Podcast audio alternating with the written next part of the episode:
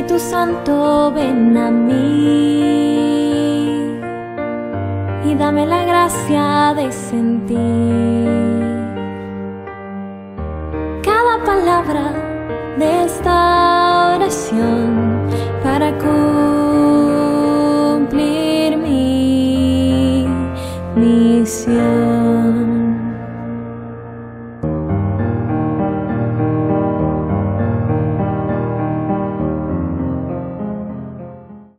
Un saludo a todos los oyentes que en estos momentos están en sintonía de la Radio María. En estos momentos nos encontramos en la capilla del Sagrario al lado de la Catedral Primada de Colombia y nos encontramos con el señor párroco Monseñor Sergio Raúl Pulido Gutiérrez. Antes de, de iniciar con, con una serie de preguntas muy breves, Monseñor, quisiera que nos contara algo de usted y cuál es su misión en estos momentos en la Iglesia Católica. Gracias, gracias. Mis padres son bogotanos, o bueno, eran, porque ya murieron. Yo también nací aquí en Bogotá en el año 1955, entonces tengo 68 años de vida. Y fui ordenado presbítero aquí en esta catedral en el año 1980, hace 43 años. Mi historia es larga, pero vamos a lo, a lo actual. Desde enero pasado, el señor arzobispo me confió como delegado suyo y párroco de esta Basílica Metropolitana de Bogotá, Catedral Primada de Colombia. La capilla Sagrado no está al lado de la catedral, está en la catedral, es parte de la catedral. Y la historia se remonta desde aquel día 6 de agosto del año 1538, cuando se fundó la ciudad de Bogotá.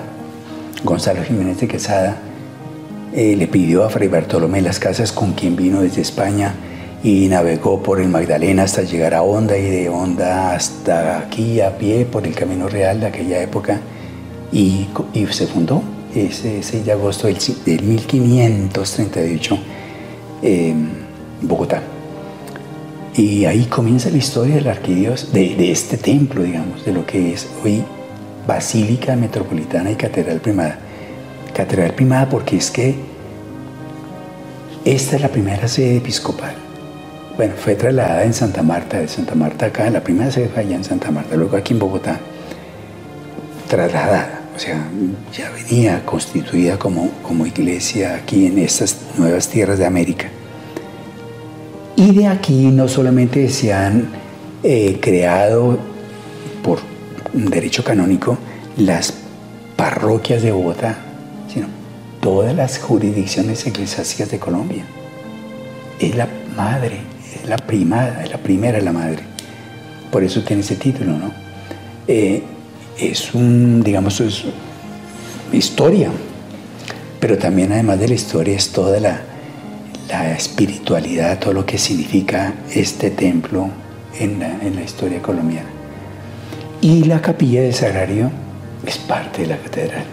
Esa capilla se terminó la construcción en el año 1606 si tú ves los cuadros grandes que hay y todos los motivos, todos los motivos artísticos, estructurales incluso, y, ornamentales del ornamento de esta capilla son eucarísticos. Es para la adoración de la Eucaristía, es como el cenáculo. Por eso aquí todos los días celebro la Eucaristía a las 7 de la mañana como acabo de hacerlo y expongo el Santísimo, queda todo el día expuesto tenemos la bendición, el privilegio y la fortuna de tener a las hijas de la iglesia, las hermanas hijas de la iglesia de origen italiano, que están permanentemente en la adoración y en el servicio. Son cinco, ¿no? En ese momento sí, ellas. Em, y, acompañan a los fieles que vienen. Aquí solamente se cierra la, la capilla en los momentos de que corre riesgo porque llegó alguna manifestación o hay alguna desorden en la Plaza de Bolívar es lo único que nos, digamos, el motivo para cerrarla. De resto está el día abierta hasta las 4 de la tarde todos los días para la adoración eucarística. Ah, pero no digo, pero además de eso, entonces soy el párroco. Pues claro que como parroquia no queda nada, porque es que, ¿qué es una parroquia? Es una comunidad de fieles, estable, como en un barrio donde eh, si el párroco, yo he sido párroco también, celebra la Eucaristía, sabe que en aquella banca se sienta doña Filomena, allí doña Rosita, allí don José, y todos los días o cada domingo, y cuando no viene uno los extraña porque ya los identifica, son parte, es decir, es la comunidad viva de fieles. Aquí, ¿quién vive aquí? Nadie. Todo el día tengo muchísima gente aquí porque están los tres grandes poderes, el legislativo, el judicial y el, ejecutivo, el presidente, y en las altas cortes, el judicial. ¿Y cuántos empleados hay allí? Muchísimos. Y todo el comercio y tanta actividad que hay aquí en el centro. Turistas, claro. Pero nadie vive aquí.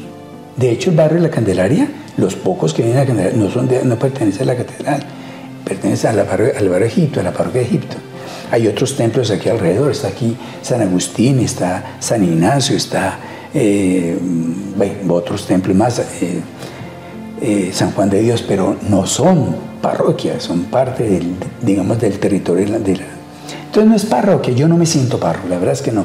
Soy delegado obispal porque tengo que ver con todo lo que es el cuidado de la catedral, desde el patrimonio, toda y atender, porque aquí me toca atender lo que llega en cuanto a cantidad de servicios que prestan, inclusive algunos de funcionarios públicos. Pero, por ejemplo, por decirte, citarte un ejemplo, el sábado pasado mm, celebré la fiesta patria, la fiesta nacional, la fiesta de los peruanos con su imagen tan venerada del Señor de los Milagros allá en Perú, en Lima. Y así cualquier evento a nivel nacional o incluso arquidiocesano aquí se, se hace. Entonces es, la, es la, la iglesia del obispo pero para que el obispo pueda estar presente en las demás parroquias y ocuparse en sus oficios de padre y pastor, pues yo aquí me encargo de cuidar de la catedral y de servir de todo.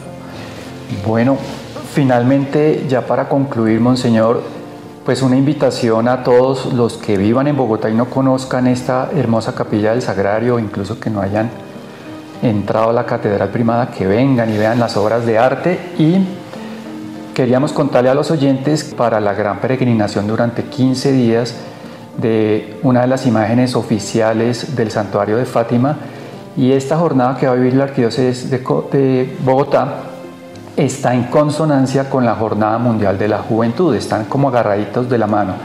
Precisamente una imagen que viene de Portugal y la Jornada Mundial de la Juventud que va a ser en dicho país. Un mensaje final, Monseñor Mariano, en la homilía nos dio cuatro palabras claves marianas para que las personas las tengan en cuenta una vez que se acerquen no solamente a la imagen, sino a la presencia maternal de Nuestra Señora en la arquidiócesis, cuyo único objetivo es llevarnos a su Hijo Jesús. Volvemos a, lo que dije antes. Eh, esta es la catedral primada y la capilla del Cerrario es parte de la catedral. Yo siempre he considerado, y no, yo no, la iglesia, esto no es una reflexión personal, esto es parte del magisterio y de la, del dogma de nuestra fe. Es, la iglesia es madre, madre porque da vida, porque engendra. Si la iglesia es madre, la catedral primada es el vientre de esa madre. La capilla del Cerrario es ese vientre donde brota la vida para todas las parroquias de la arquidiócesis y del país. María es madre de la iglesia. En el momento en que Jesús... Eh, hay una, una, hay una reflexión que se puede hacer bellísima. Desde, esto es una parte del estudio mariológico. Es como Jesús va llevando paulatinamente, en forma una, una pedagogía a veces dolorosa y a veces incomprensible, a María para el momento culmen de la cruz en donde le dice, ella y a tu hijo, hijo, ella y tu madre ese hijo no es Jesús. Bueno, es Jesús, pero ahora es Juan y en Juan todos nosotros. Por ejemplo, miren, episodios como el de, como el de allá en, el primer signo que hace Jesús para comenzar sus, sus señales mesiánicas en Cana de Galilea. Cuando María le dice, no tienen vino. ¿Qué tengo que ver yo contigo, mujer? Mujer. Pues es una respuesta como bueno, ni siquiera antes, ya de pequeño, 12 años, cuando se quedó él en Jerusalén, se le escapó a María y a José y se quedó y después de una jornada tiene que regresar a buscarlo y al tercer día lo encuentran. ¿Y por qué no trastas así? Mira, tu padre y yo te andaban buscando. ¿Por qué me buscaban? Eso es una respuesta que merece un, un golpe en la cola, una regaño, porque cómo es que le contesta así a, su mamá. O cuando aquella mujer emocionada escucha a Jesús, quién sabe qué, qué parábolas, qué enseñanza está diciendo cuando ella grita ya. Dichoso el vientre que te llevó y los pechos que te crearon. Está lanzando en un piropo una alabanza a María. Y Jesús dice, dichosos los que escuchan mi palabra. Y así sucesivamente, cuando llega el monte de la cruz. ¿Qué quiso decir Jesús? ¿Cómo fue tratando a María a lo largo de su vida para hacerle comprender a ella que no solamente era la madre biológica de él, sino la madre de todos los discípulos, de todos los que creerían en él? Madre de, todos los discípulos, madre de la iglesia. De hecho, es una de las advocaciones o de las afirmaciones bellísimas y admirables de que podemos hacer de María, es la madre de la iglesia, la madre de Jesús, madre de iglesia, nuestra madre. Pero bueno, tú, eh, a mí me, conmueve ver esta imagen. Es una imagen, yo sé que es una imagen. Representa pues a María en esta aparición, esa vocación y toda la historia de Fátima, sí, pero conmueve, es una imagen. Y al ver esa imagen, pues yo pude haber dicho cosas de Fátima y de la historia y los pastorcitos y todo lo que hay alrededor de, ese acontecimiento mariano conocido mundialmente. Pero yo preferí decirles cuatro palabras que son las que tú estás eh, recordando ahora o que quieres que yo recuerde, que son como la síntesis, el resumen mío personal de lo que es para mí cuando yo rezo el Santo Rosario o cuando medito en en mi vida personal, ¿no? Pues también a veces hago homilías o mm, consideraciones frente a otras personas. Pero para mí estas cuatro palabras resumen toda mi devoción a María. Búsqueda, aceptación, coherencia, constancia. Búsqueda. María buscó como buena judía, como hija de ese pueblo elegido de Dios, qué quería esa es la característica de Israel. Se siente el pueblo de Dios, que Dios es quien debe, es el absoluto, el primero sobre todo. Y María, sin duda de joven, buscaba ese querer de Dios, esa voluntad de Dios. Pues también nosotros, yo tengo que buscar esa voluntad de Dios. Pero esa búsqueda de la voluntad de Dios, la búsqueda de Dios que ha de ser toda la vida, pues no, se, no puede ser, digamos, una búsqueda así que me morí y no supe pues dónde está Dios o qué quería de mí. Debe haber un momento, y lo hay sin duda, momentos cumbres, incluso uno, no uno, sino varios momentos cumbres, unas cimas en donde Dios revela su voluntad para cada uno. Entonces, a mí eh, me conmueve pensar que María encontró la voluntad de Dios allá en ese momento en que el ángel le transmite, le comunica, le, le hace saber que ella es la elegida para ser madre del Mesías tan esperado.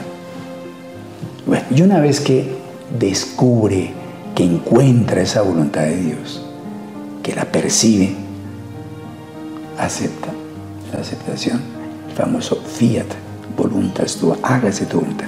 María no entiende y nadie entiende bien la voluntad de Dios, es un misterio, pero lo aceptamos por la fe hágase, quiero, así sea. Esa aceptación es un momento fundamental para, digamos, la conversión, para el cambio de vida, para, para el proyecto personal de vida, pero conforme a la voluntad de Dios, ¿no? Y no basta con aceptar. Es fácil aceptar y puedo decir sí, pero después que viene la coherencia. Primero búsqueda, segundo aceptación, tercero coherencia ser buen hombre, ser buen hijo, buen esposo, buen ciudadano, buen empleado, buen profesional, buen presbítero, buen obispo, buen papa, por un tiempo fabuloso, se puede, y eso es posible, es que, pero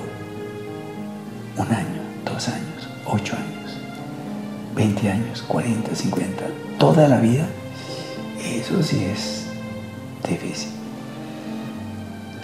pero ser coherente en esa, digamos, todo el tiempo, o sea, el, reafirmarme, el redescubrir, el volver siempre al amor primero, es esa, esa digamos, esa, en últimas, esa fidelidad, esa constancia.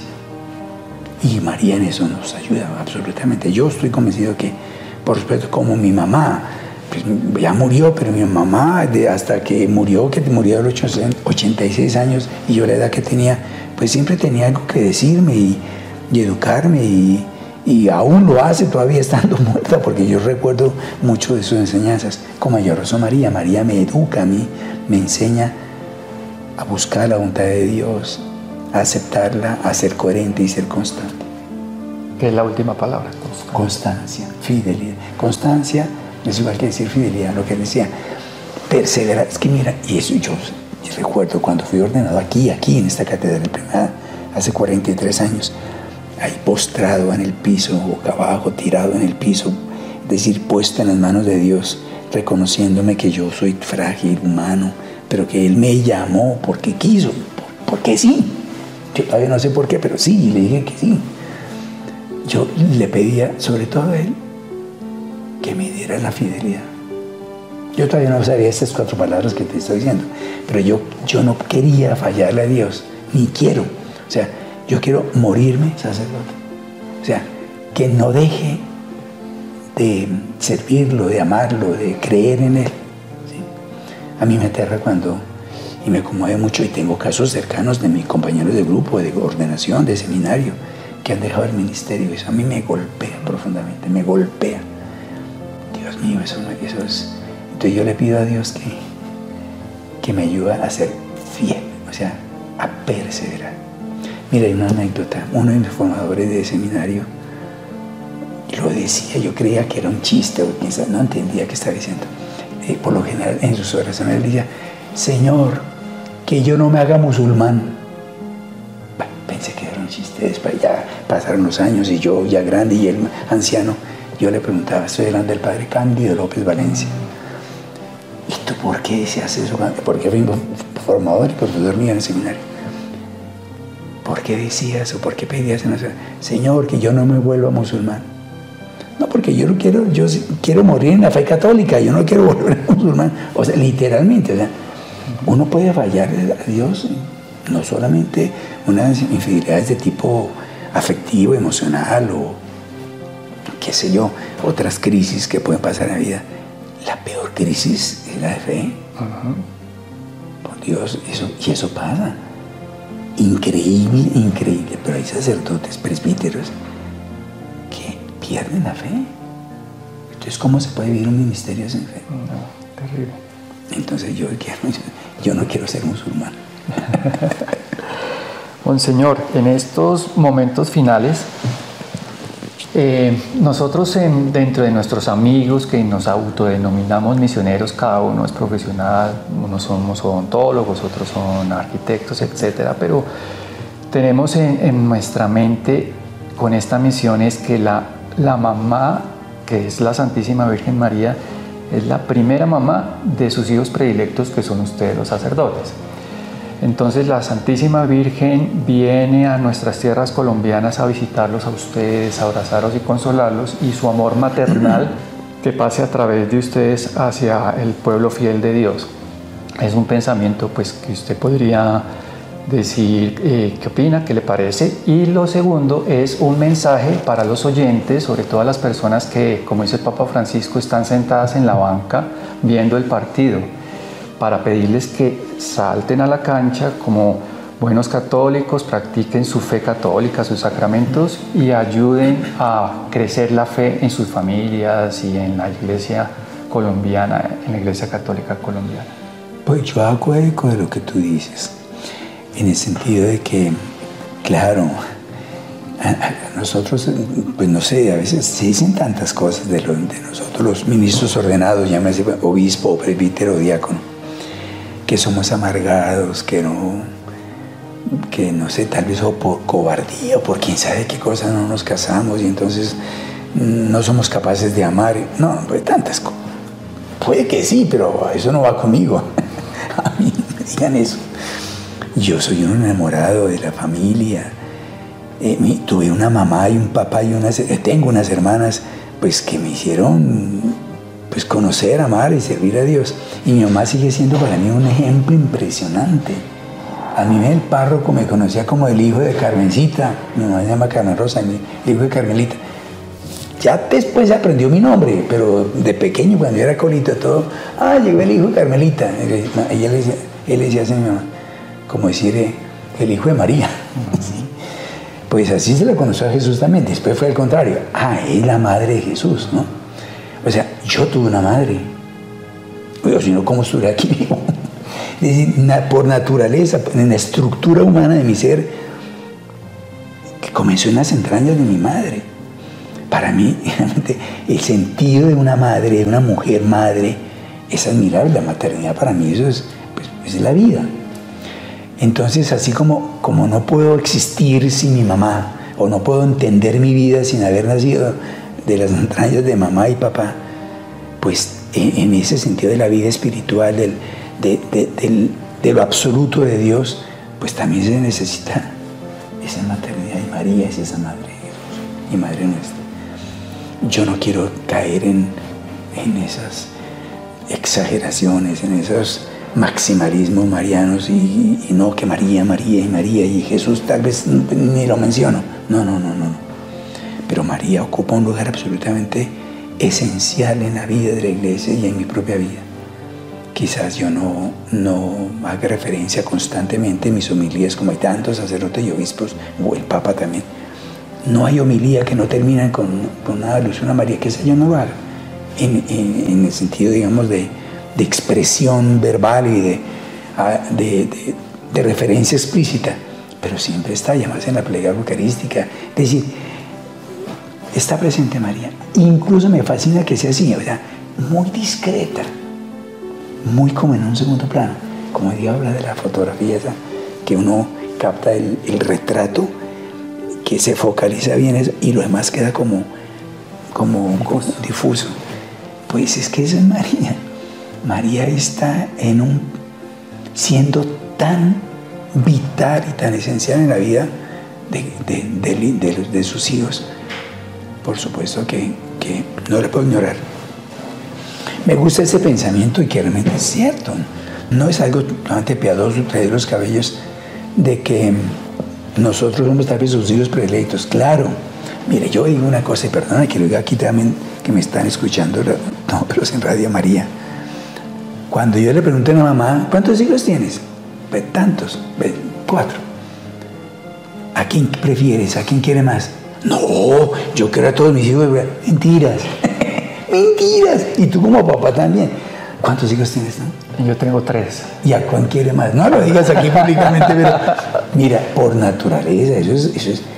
Jesús andaba, tenía pues un grupo grande de discípulos, después escogió a doce, y entre los doce, que los, los constituyó, los instituyó apóstoles, pues tenía sus predilectos, Juan, Pedro, Andrés, andaba con ellos más que con los demás. ¿Y quién fue el, único que estuvo al pie de la cruz? Pues Juan. Mire, por naturaleza, eso, es, eso, no, es pecado ni está mal. Eso es normal que una mamá o un papá prefiera a uno de sus ¿A quién prefiere más? Quizás al que está más necesitado en el momento más necesitado o al que por alguna razón le robó un afecto más especial que a los demás. Eso es propio también de María, pienso yo.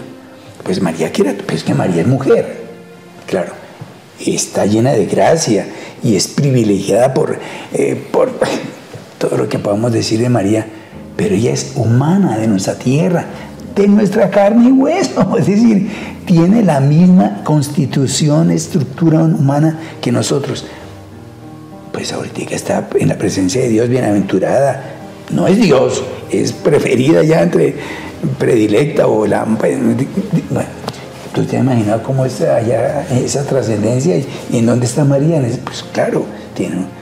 Pero tendrá predilección, claro que sí. Inclusive por los más pecadores.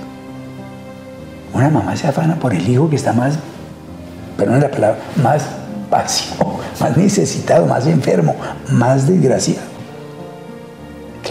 Así es María. Por eso ese afán de María de que intercedamos por los pecadores, que oremos pues, por los que más necesitan. Cuando el hijo está bien y sano, etc., pues la mamá, pues sí, ya, pero se afana más por el que está más necesitado. Más alejados. Y más allá. ¿Qué, qué necesita más por la razón? Que así sea económica. Y entonces, uniendo ese comentario que acaba de hacer en este instante, hay mucha gente necesitada de Dios y que ha perdido el camino.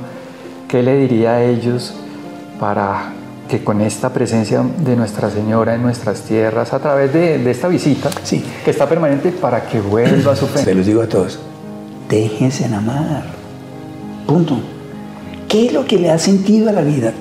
no, para mí, yo creo que eso también para muchos y para todos. Lo que más sentido a una vida es amar y ser amados.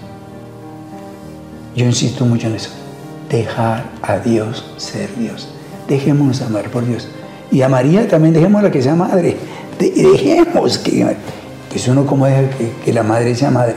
Pues acercándose a ella. Muchísimas gracias, Monseñor, por este rato tan especial. No, qué pena el tiempo tan largo. No, perfecto, perfecto. Una despedida ya de parte suya para todos los oyentes y su bendición de pastor.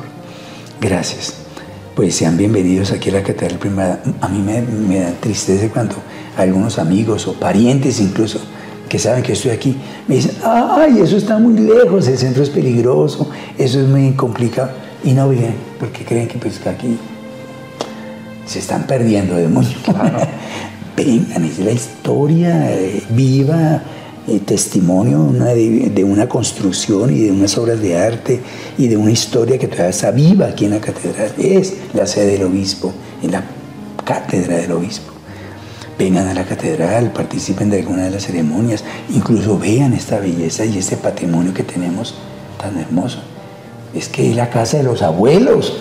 ¿Cómo no ir a la casa de los abuelos? Y que visiten el Pues claro, sí, o sea, tienen allá su parroquia, claro, su templo, cuídenlo y ayuden al párroco en todo. Participen en su vida parroquial.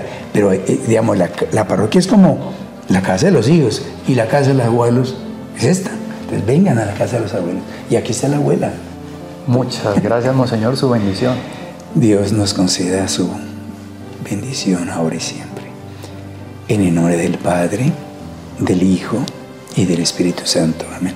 Gracias por traer esta imagen tan preciosa y significativa de María en esta vocación de Nuestra Señora Fátima, la peregrina. Gracias, Monseñor. Quedamos con Jesús, José y María, la familia de Nazaret. Dios los bendiga a todos. Amén.